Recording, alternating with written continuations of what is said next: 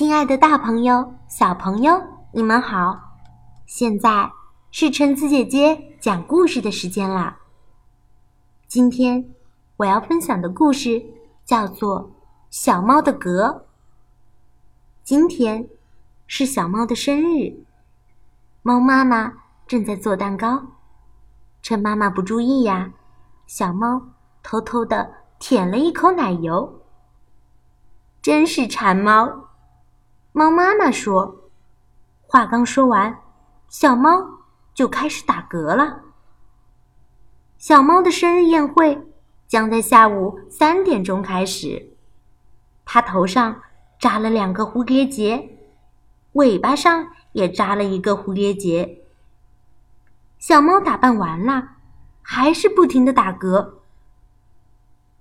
祝你生日快乐，葛小姐！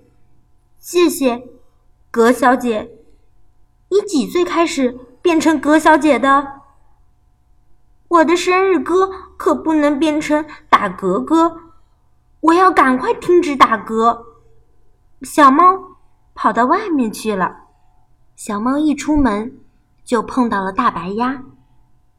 我现在老是打嗝，真没办法。我用屁股打嗝。用屁股打嗝更好些。大白鸭扑哧扑哧的晃动着屁股给小猫看，小猫也学样晃起了屁股。可是小猫不仅没有停止打嗝，嗝声还变成了扑哧扑哧，就好像是从屁股里发出来的声音。小猫继续往前走。小鼹鼠从地里钻了出来。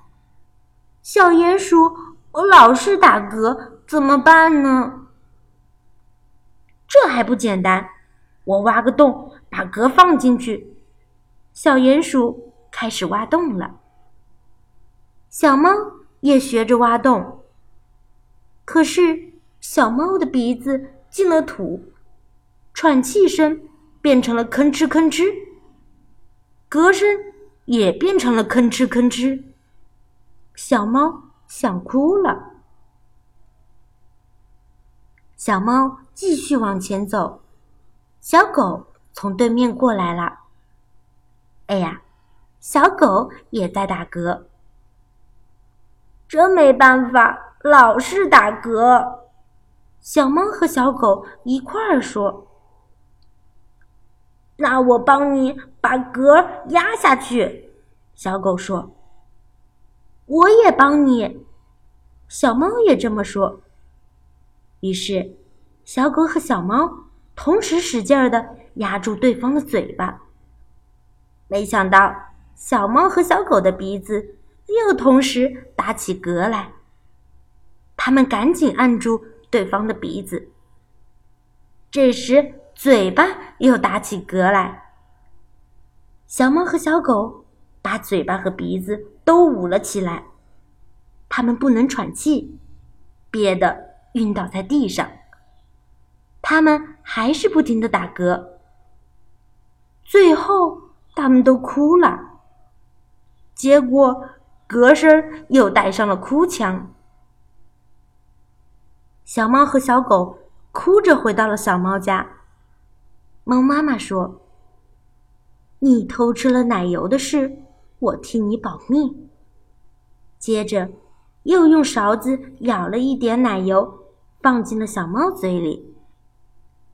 小猫对小狗小声说：“替我们保密，打嗝也要保密。”嗯，奶油真好吃。